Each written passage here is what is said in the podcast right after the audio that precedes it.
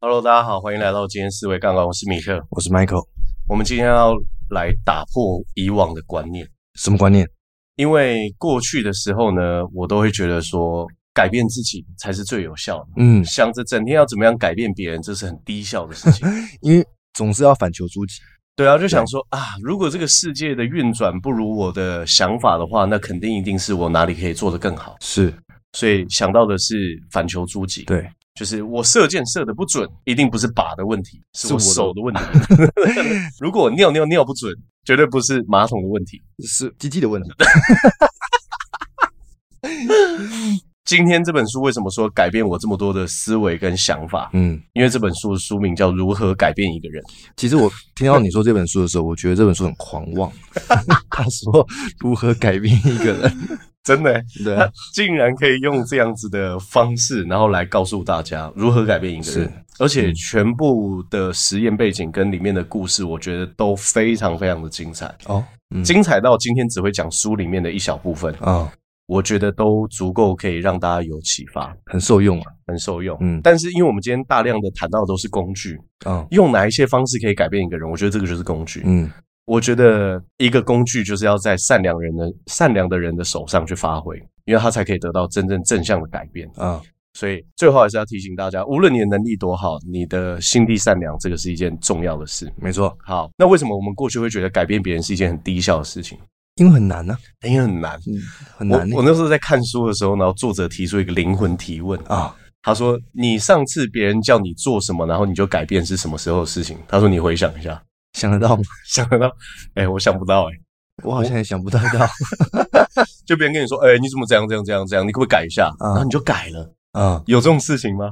一定有，但应该很少，很少，这个几率太低了，嗯所以你才会觉得改变别人是一件很困难的事情。因为自己要被别人改变的时候，也是觉得不太可能。对，啊而且还有人常讲嘛，就是牛迁到北京还是牛嘛。啊，江山易改，本性难移。对啊，狗改不了吃屎啊啊！对，就所有的谚语都在跟我们讲这句话。是，那作者提出一个很特别的概念，他说化学界里面有一个东西非常的特别，而且它让很多人拿到诺贝尔奖，嗯叫催化剂。那是什么？举例来说，氮气要变成原料的时候啊，通常要经过一千度以上的高温，嗯，然后借由温度跟压力才可以强迫反应，然后它最后变肥料。所以温度跟压力是催化剂呃，温度跟压力是让氮气变成肥料的条件。啊条件。嗯可是，如果你加入催化剂的话，它就可以减少反应所需要的能量。嗯意思是什么？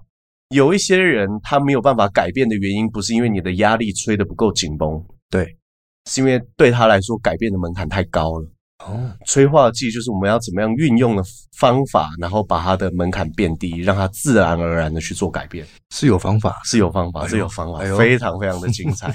他有讲出几个，就是我先讲一下为什么让别人改变是一件重要的事情。啊老实说，我们今天要去跟别人提案，你有个方案，假设你是做活动计划的，对，你要让业主接受你的提案，你是不是就是某种程度上要让他改变？对，你要去做向上管理，你有一个更好的方式可以让公司营运的更顺畅，嗯你是不是也是要让人改变？对，你要让孩子有正确的行为模式，你也要让孩子改变。嗯啊，所以所以你做任何事情，其实有很多场面，你都是要意图让别人去改变的。对，所以改变当然是一件重要的事。嗯所以我自己做一个简单的分享，我认为要过理想的人生，当然要改变自己。嗯废话，这这这一定要的。嗯但我们同时一样要学会怎么样可以改变别人。是 OK，那我们 OK 就来讲改变别人为什么那么困难。哦，因为人有抗拒的心理。 因为人有抗拒心，作者讲了一个很很很很靠北。第一点就是人天生的这个抗拒心理就很像是雷达，你知道吗？台湾因为算是在战争热区里面嘛，嗯就很有可能随时都有可能擦枪走火的嗯地方，所以我们是不是都会有那种爱国者飞弹？你知道吗？我知道，有飞弹过来，它就会自动把它打掉。包含飞机他说人天生就会有这样的心理，别人想要说服你的时候，你就会想要用飞弹把把它它打掉。哦，啊，人是会抗拒这件事情的。哦为什么？因为对人来说，有选择权是很重要的事情，所以嗯人会抗拒你要要他一定要去做什么。嗯那第二个是什么？第二个人会难以改变的原因，就是这个啊，他讲的很文言呢，敝帚自珍效应，意思就是说你自己拥有的东西，你会觉得它很可贵是啊。我直接讲里面的实验，比如说一个白色马克杯嗯是要让 Michael 买，嗯白色马克杯没有什么功能哦，会花几块买？他说大概就是差不多三十三四十块台币吧。对，你要觉得就是白色马克杯啊、就是一个马克杯。但是如果这个马克杯现在是你的，你问他说你多少钱才愿意卖掉？我可能会说七八十块。你自己拥有的东西，你就会觉得它变特别珍贵。啊、哦，那因为这样子的效应的话，人是会很难改变的。嗯，作者有用一个实验统计，他说你的好处要比坏处多二点六倍以上，你才会让别人改变跟行动。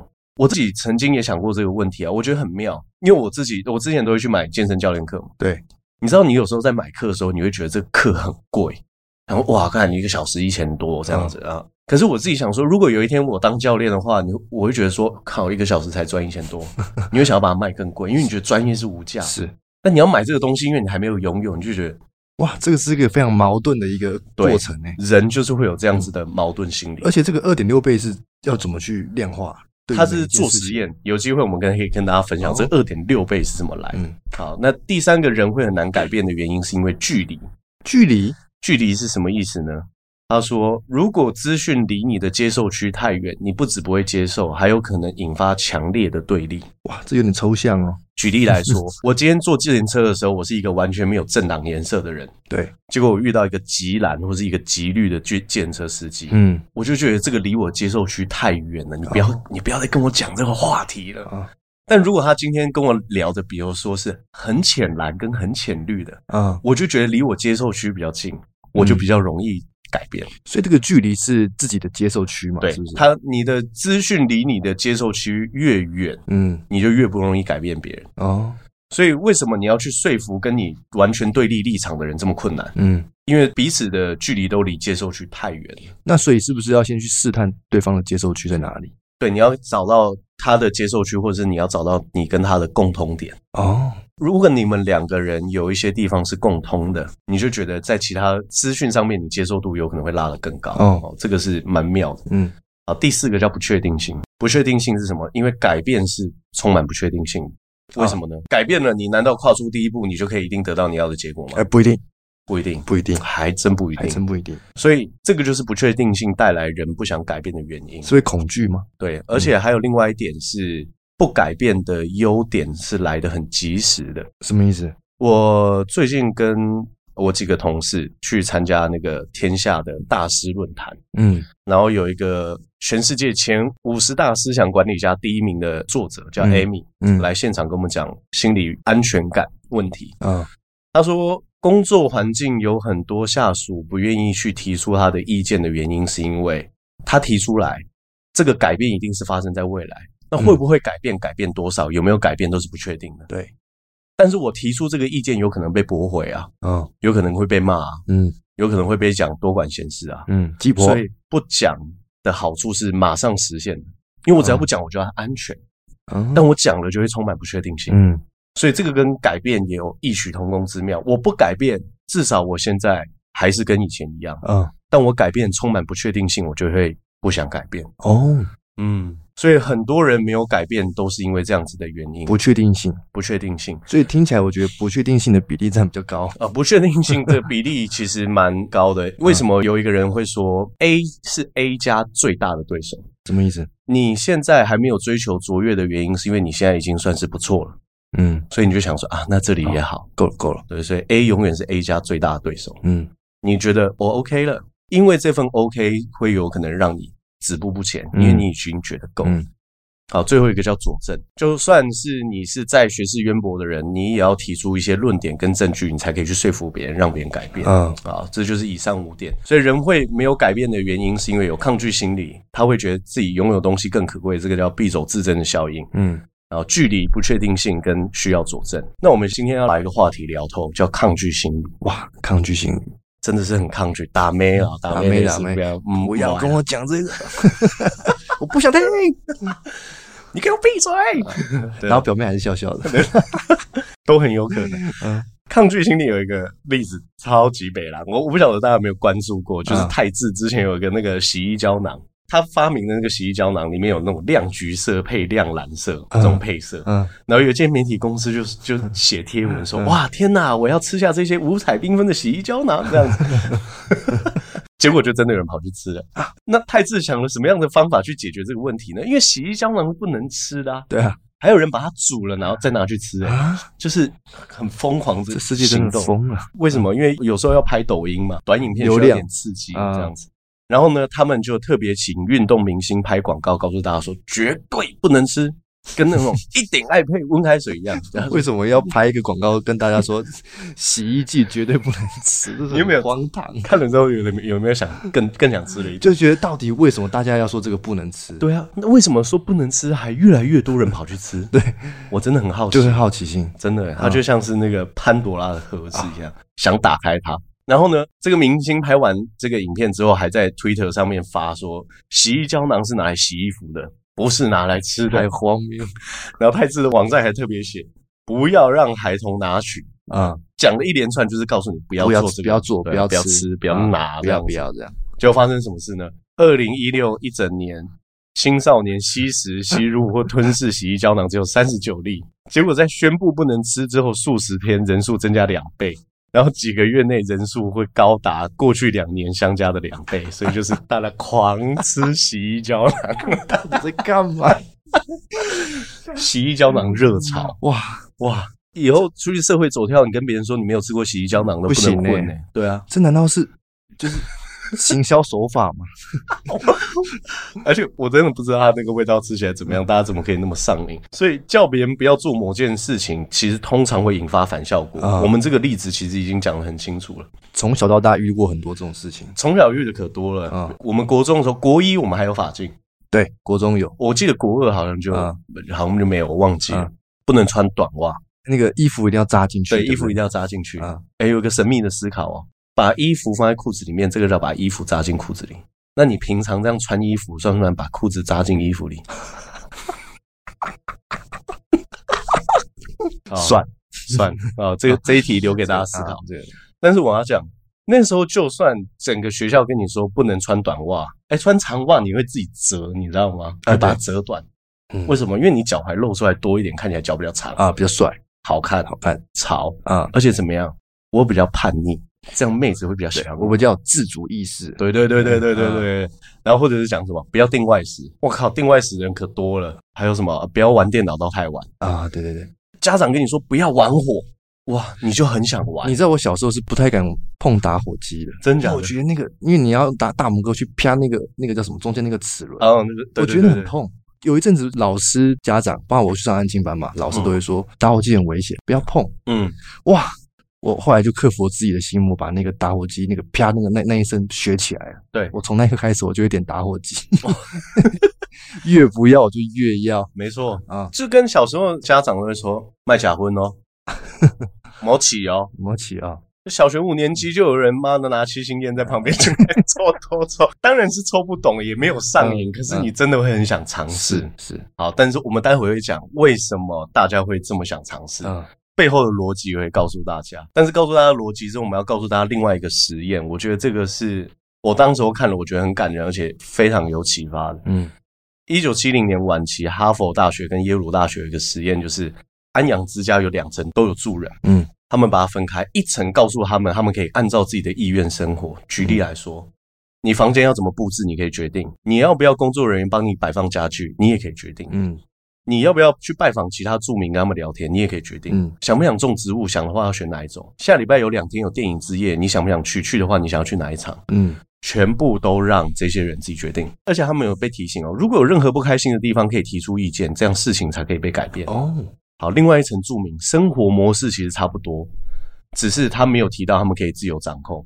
因为工作人员已经帮他们准备好房间了，尽心尽力让他们开心了。他们有收到盆栽，但是他们不能决定他们养什么盆栽。嗯然后护士也告诉他们说，他们下星期会播放电影，可是他们直接被安排好到哪一这个场次去看电影，一切都是被安排的一切都是被安排。啊他们的生活品质也没有差，因为他们也看了电影啊，对，房间也被整理了啊、啊，然后也种了植物了啊。对，我们来看结果啊，获得更多主控权的乐民心情变得更好，更朝气蓬勃，精神抖擞。嗯然而长长期效应更惊人哦，因为十八个月过后，研究人员发现两组人的死亡率获得自由跟掌控权的那一层楼，过世人数不到另外一组的一半。嗯感到自由可以掌控人生的人，会变得更加长寿。哦，似乎有达到这个效果。是人只要是在自由的时候，是会很开心的。嗯所以才会有人说不自由无宁死嘛。哦，自由到底对人来说有多重要？我觉得从这个实验就可以知道。所以很多时候，我觉得人不一定是要追求更多，但是人通常都是想要追求自由，啊，向往自由，向往自由是一个很重要的事情。嗯所以为什么人在被规定说不要做某一件事情的时候会有这么大的反弹，就是想要做呢？为什么？因为通常我做你叫我不要做的事情，其实很大程度意味着我拿出了主控权。哦，我写当做主诶啦，我是有选择对，，我是有选择的、啊。嗯对。而且人到底有多痛恨没有选择权？就算要因此付出更高的代价，就算选择会让他们更加不幸，人依旧会选择他自己要拿到主控权，主控权。嗯有一个实验，早产儿因为脑出血需要选择急救还是拔管，嗯受试者分成两组，一组被要求自行决定，就是看你要终止治疗呢，还是要继续抢救。对另外一组是医生告诉他们说，我已经判断好了，对你来说哪个是最佳利益，嗯，就这样子。结果研究人员发现，能够自己选择的人心情虽然更加煎熬，因为你想想看，你自己的孩子躺在那边，嗯你要选择到底要救他还是不救他，嗯，因为他已经很严重脑出血了，而且还是早产儿，你会想要给医生选还是自己选？自己选，嗯你就算不知道怎么选，嗯就算这个过程让你觉得很煎熬，就算你知道医生比你更专业，你都想要自己选。是这就是人，就算知道这个过程会让你更痛苦，你都不希望失去选择权。所以要让别人改变，其实有时候要留选择权给别人嗯，哦，不是 buy put 的那种选择权哦，哦不是买买权、买卖权的选择权、哦。 OK，好，所以我们来跟大家讲，选择权只要被剥夺、被强迫做某件事或不要做某件事，都有可能会让人想要朝另外一个方向行动，嗯因为这么做会感觉主人就是我自己。是，所以作者有讲一句话非常屌，他说禁果为什么比较好吃？嗯因为吃下去就代表我是主人是，啊，所以禁果为什么这么甜的原因就是这样。嗯当你可以去做这些呃规定不能做的事情的时候，你就会认为你自己更自由。啊，嗯，哇哇，因为我是做主的啦。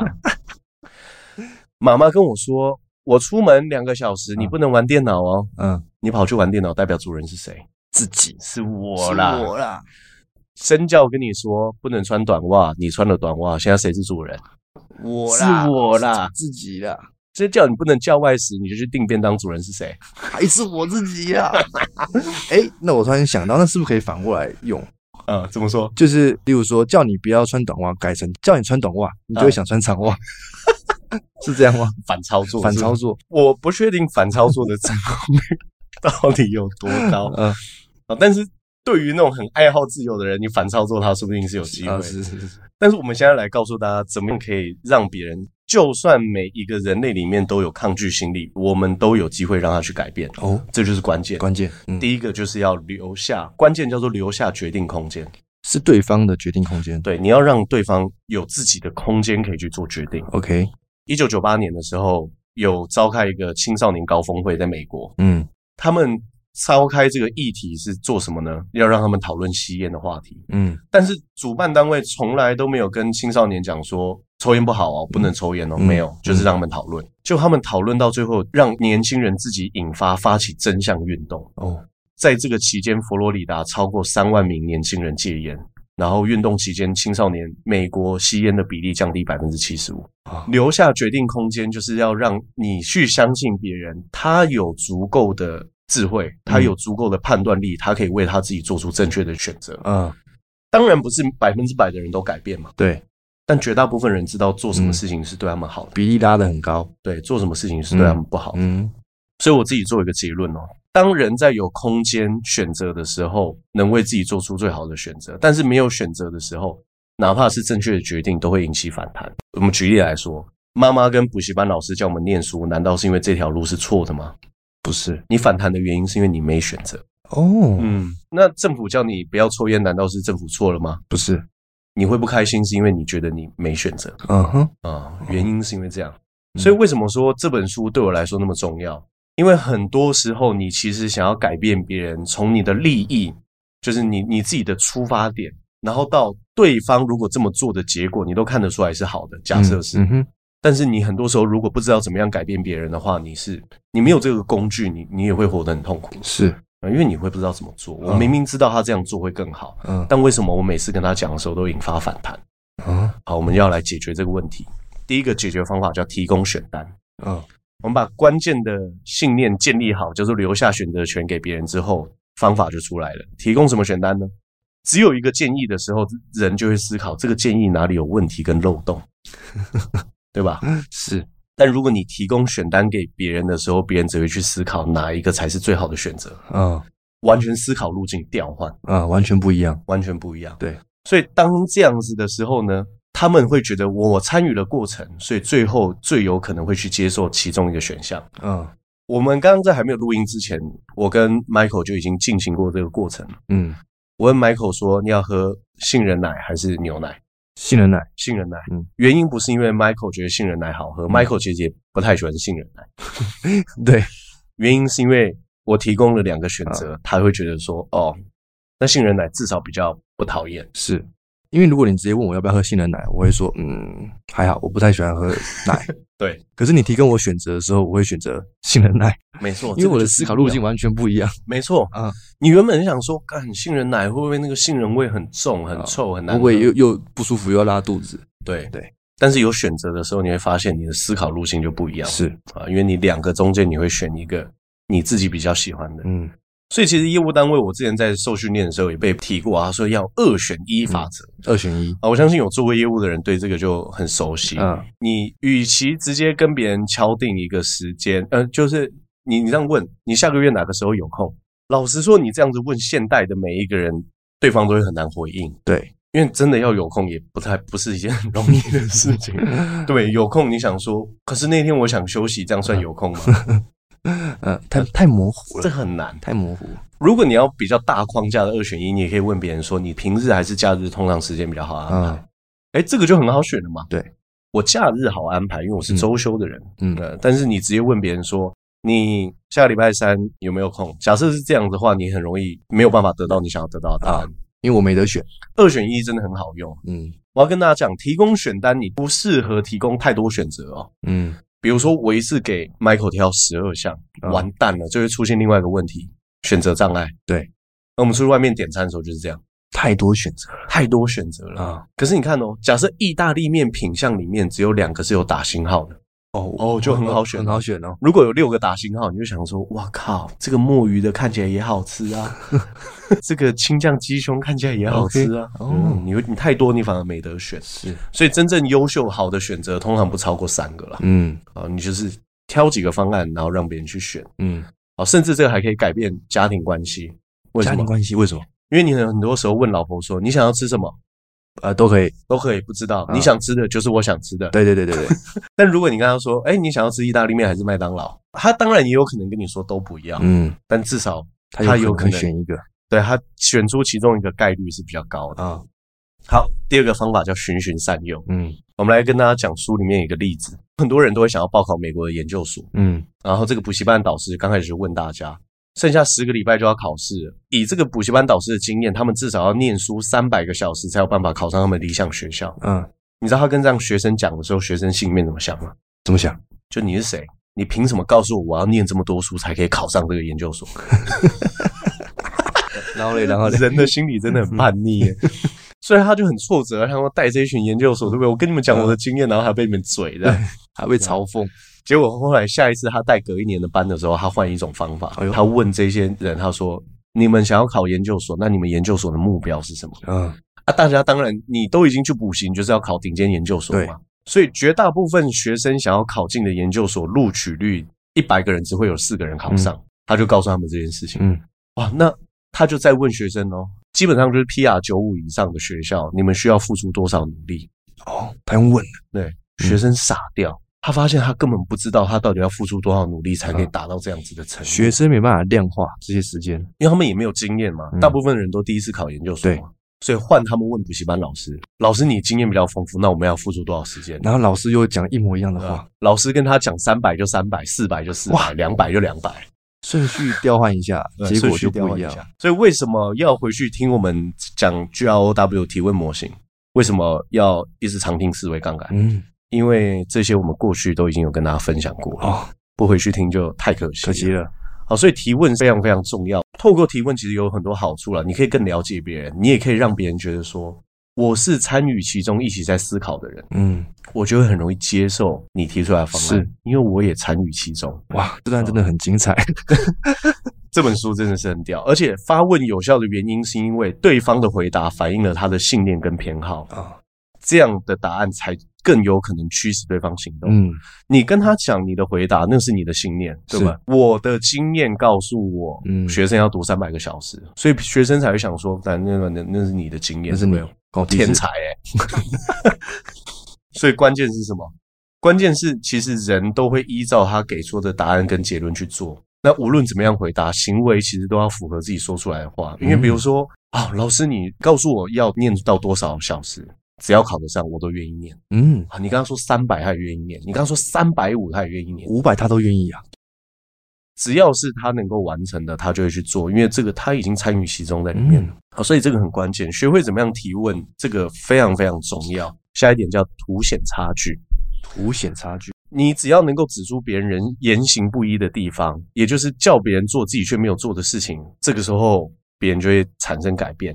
我们把它翻译白话文一点，就是找到别人双标的地方，哦，双标的地方，找到别人双标的就地方。找到别人自己可以，别人不行的地方。对对对对啊对对对对。啊举例来说，一个妈妈想要叫小孩念书的时候，自己在滑 iPad，哎，你就说，哎，学习跟教育很重要，你现在在做什么？然后我滑 iPad 啊，可是我每天都叫我小孩念书，他自己就会觉得说，哇，我我好像没有办法以以身作则，因为嗯我自己觉得教育学习很重要，而且它应该是一辈子的事情。嗯就我整天滑 iPad 都在打游戏，啊嗯，这这不行。是所以有一个广告，我不晓得大家有没有看过，这广告超好看。Michael，你有没有被借打火机的经验过？有啊。啊，我也有很多嗯被借打火机的经验。嗯通常被借打火机，我们会怎么讲？哦哦，好啊。拿去，对啊给你啊，这防风不用遮，嗯嗯对，这很正常嗯啊。所以有一件事情很妙哦，有另外一个人去借打火机，嗯，结果每个人都拒绝他，几乎每一个人说啊我不会借的。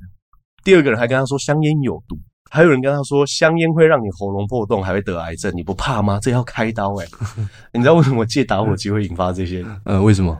因为去借打火机的是一个十岁的人哦，小朋友，小朋友，嗯，刚刚说那些，哎、不要抽烟，抽烟是有害身体健康。这些人不是反烟大使哎、他们在抽烟，这些人手上还拿着烟呢、 然后结果路人不愿意借他打火机，然后还训斥一顿，孩子会走开。嗯走开之前，那个小孩就在那个抽烟的人手上塞一个纸条，嗯，打开来，那个纸条上面写什么？他说：“你关心我，那你为什么不关心你自己？”然后下面就是戒烟专线。哇，很厉害，这超级屌，这个很屌这个很屌故事很屌超级超级很屌屌。然后他说，几乎从每一个小孩手上拿到纸条的吸烟者都丢掉手上的香烟，但没有任何一个人丢掉手上那个传单。嗯，然后这个抽烟的孩子的预算只有五千美金，嗯媒体支出是零，可是有很惊人的效果，就一星期观看次数就超过五百万。然后打电话给协助专线的人持续成长近三分之一，哦就是因为其实每一个抽烟的人都知道抽烟对自己身体不好，但是他过去没有发现自己一直在做自己认为不好的事情。那个纸条给了抽烟的人，他们嗯预留决定的空间。对啊，因为他没有跟他说你一定要戒烟嘛，对对对对对，但他只是说你关心我，你怎么不关心你自己啊，啊？就这样，空间就出来了空间出来，啊然后他也想到哇，我这样是一个言行不合一的人，啊，我在这边会跟大家补充一个我自己的经验，因为作者也有提到，他说人类会追寻内在跟外在的一致性，嗯啊，不管是你的态度、理念、行为，都要能够一致。说自己关心环保的人，一定会尝试减少碳足迹，啊，宣扬诚实是美德的人，会努力不说谎。嗯态度跟行为互相冲突的时候，人会感到不安。对嗯啊，因为你讲的跟你做的不一样，人会不安。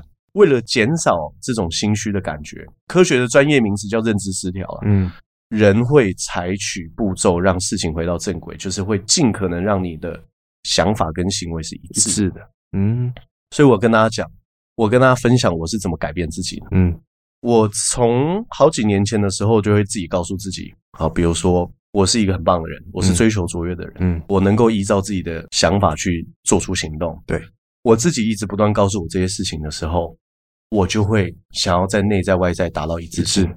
所以为什么很多人说 fake it till you make it，就是你要假装自己是你，最后就会成为。嗯哼，因为你不断告诉自己我就是这样子的人的时候，你的行为最后就有可能会趋于一致。嗯对啊，这很简单。是嗯哦，所以这是我提供给大家的方法。所以最后一个呢，叫做从理解着手。很多人想要改变别人，但一直没有做到的关键步骤，就是他其实根本不理解别人，嗯，不理解别人是没有办法改变别人。改变之前要先理解，嗯，怎么说呢？一个人他的行为是源自于他的观念跟信念嘛，对吧？可是你不了解他的观念是什么，你要怎么样改变他？嗯你就算改可以改变他的行为，你也只能改变他一点点行为而已。嗯哼，所以史蒂芬科维才讲嘛，他说如果你想要改变一点点结果的话，你改变行为就好；对，那如果你想要改变很多结果的话，你要改变你的观观念念啊。所以哦一样，如果你不了解别人的观念跟想法，你要怎么改变别人？不可能。嗯，嗯，讲的真好，所以很多人会想要改变别人，就会直接跳到最后一个步骤。嗯你应该要买这个啊，哦，或者是说你不跟我买教练课，你只能一辈子当肥宅。好像我之前就被被被这样恐吓过。嗯，啊，你不选择这个投资方案，你就会穷一辈子啊，嗯或者是你最好给我晚上十点回家。不给路径，只给结果，好，那我们讲嗯最严重，就是你要跟别人谈判，你是 FBI，、嗯他说你再不投降，我就要直接开枪。确实，对啊，你只在乎你自己，嗯，世界以你为中心，嗯你完全不关心别人，你讲什么都是我我我我，因为你应该要做这个，你对应该要做那个，对，人会觉得你是很自私的人。嗯嗯所以 FBI 就有一个故事，有一个很经验丰富的谈判人员叫围棋啊，不是下围棋那个围棋，嗯有兴趣大家可以去看那本书。他说他开头的时候不会说自己想要什么，而是先去认识跟试图改变那个人，了解到底是怎么回事。所以他会去了解对方的情形、感受跟动机。人处于危机的时候会感到孤立无援、愤怒跟沮丧，希望有人听他说话。而且所有的犯罪分子今天会走到这一步，就是因为他感受到没有任何人愿意听他们说话，嗯嗯，所以你听他们说，你就有机会改变他。是，这是一个很厉害的故事，就是他自己去谈判的时候，这个 FBI 去谈判的时候，他都会打电话给嫌犯，问他们说他为什么会苦恼，他到底需要什么，嗯哼，他有办法让别人不自杀、欸。先倾听是不是？先请听，他是怎么形容的？他在成为协助他们的人，成为他们的支持者，替他们达成他们想要做的事情。他会怎么样跟正在谈判中的嫌犯？外面全部都重装部队哦，全部都拿枪的哦、嗯他打电话过去就说：“你听起来饿了，我帮你找点食物。”或者说：“你想要逃亡的车吗？你想要哪一种哦，？”他成为中间人，成为他的伙伴。他一开始就表明他是帮忙的，他们两个是一个团队。是，只是你看哦，如果对方知道说这个人他是站在跟我同伙的，啊，他可以去思考各种路径嘛。嗯其实老实说，对任何一个嫌犯来讲，他举出双手站出来投降，绝对是最好的一条。啊，只是大部分人没有这么做，的原因是因为他正在被逼，你知道吗？对而且没有人也愿意了解他。嗯那我我死了也没有差，啊，他只有一条路而已，他只有一条路、对欸。那他当他可以去思考原来有很多条路的时候，那就被关说不定还是一个哦最快，因为连冲突都不用发生了、啊对，甚至他的语气，这个 FBI 语气也会透露出这一点，他都会说：“你跟我会一起想出办法，或者说我们必须要一起努力，因为我们不希望这件事情超出我们的掌控。”嗯，你看，他会用我们，不会用你，是这样子他就可以知道他是站在同一一个立起场的，你知道他有说服别人不要跳楼、欸？有一个爸爸，他想要跳楼，忘记什么样的原因啊，就经济有很大的危机，他有一个老婆跟两个儿子，嗯然后他很想要跳楼，因为他保了很高额的保险金。嗯，我们先不要 讲，就是你如果马上投保，你要自杀的话，你应该是领不到保险金这件事情。要两两三年之后，就通常全世界的那个规定都会有这一条。嗯嗯可是这个爸爸因为经济关系就很想跳嘛，已经站在上面了。嗯他就跟他聊，他为什么想要自杀？他就说有保险金嘛，巴拉巴拉巴嗯拉之类的。然后他就说他想要留给他小孩好的生活，因为他有两个儿子。嗯他就直接去跟他聊父子关系哦。这个想要跳楼的人叫约翰，他就说：“我希望我的儿子可以成为一个好人，那他懂得尊重女性啊，我会常常带他们去钓鱼，然后我会传授他们一些生活的技能。嗯”然后结果这个 FBI 只有跟他讲一件事情，他说：“哇，天哪，约翰，如果你今天自杀的话，你两个孩子会失去最好的朋友。”哇那个人就不自杀了。啊，所以你有时候要让别人改变的时候，你不从了解别人的动机开始，你是很难改变的。啊啊，你不能总是跟他说：“约翰，你下来吧，对不对？ 你跳了也没有关系，因为我们的下面气垫都已经铺好了。你约翰，你跳完你的孩子怎么办？对啊他们没有父亲呐、对啊，你想想你的孩子吧。 约翰，你站在那边是很浪费警方的资源的。啊、你你约翰，天都黑了，大家不用吃饭吗？约翰，你不用走路吗？ 很多时候你想要改变别人，但是你只要不理解对方，对方会想要改变的动机会变得很低。而且人只要被理解、被关怀的时候，就会产生信任感。是好，这个是作者讲的。今天这一集嗯真的是蛮精彩的，收今天获满满。今天这一集会献给所有想要改变自己跟改变别人的人。我最后想提出一个问题，就是改变自己是一端，改变别人是另外一端。嗯，你太极端在某一端都不是好的结果跟过没程错，知道怎过么于去不拿拘捏。呃，因为有有些人会不会听完这集会想说，那我就是要整天改变别人，对不反求诸己，可是有些人就是疯狂反求诸己，他也不想去改变别人，这个平衡要怎么去抓？对，哇，这个要抓到平衡的话，我觉得老实说，我不知道，或许未来会告诉大家怎么做到这件事情。因为我觉得找平衡这件事情是最困难的。是，我觉得都要做到，只是什么时刻你要选择去改变别人，嗯，什么时刻你要选择去改变自己，是，你要去理解。嗯，而且我觉得，与我自己的个人经验，最后当做经验谈跟大家分享。你很多时候想要去改变别人，你会觉得很费力的原因，是因为你内心里面真的认一定要对方怎么去做，嗯哼，你的那份一定要对方是感觉得到的。是，我如果真的想要去试图给别人更好的提案的话，我也不会认为他一定要怎么做，嗯哼，但这份空间真的会让别人自己会知道他怎么样做出选择。是，所以我觉得有些时候是心态的问题。嗯，你你有时候甚至要改变自己，你也不一定一定要一定要改变。然后嗯你老实说，你也不一定真的要这么的偏激。你有时候留留下空间让自己想一想，哪一条路对我来说是最好的哦，你自己就会知道答案在哪里。嗯哼，因为你不能总是只是同理别人，你不同理自己嘛，啊，没错，你也要同理自己，没错，让自己的改变嗯可以让自己可以过上自己真正理想的生活。是啊，你不能学了一大堆之后，你生活还是过了一团糟。嗯，代表你真的什么都没学会。对，好，所以最后还是一样，希望可以听我们思维杠杆的听众都可以透过了解这些思维，去过上自己更好的人生。嗯，好，那我们今天节目就到这边，谢谢大家，拜拜。拜拜。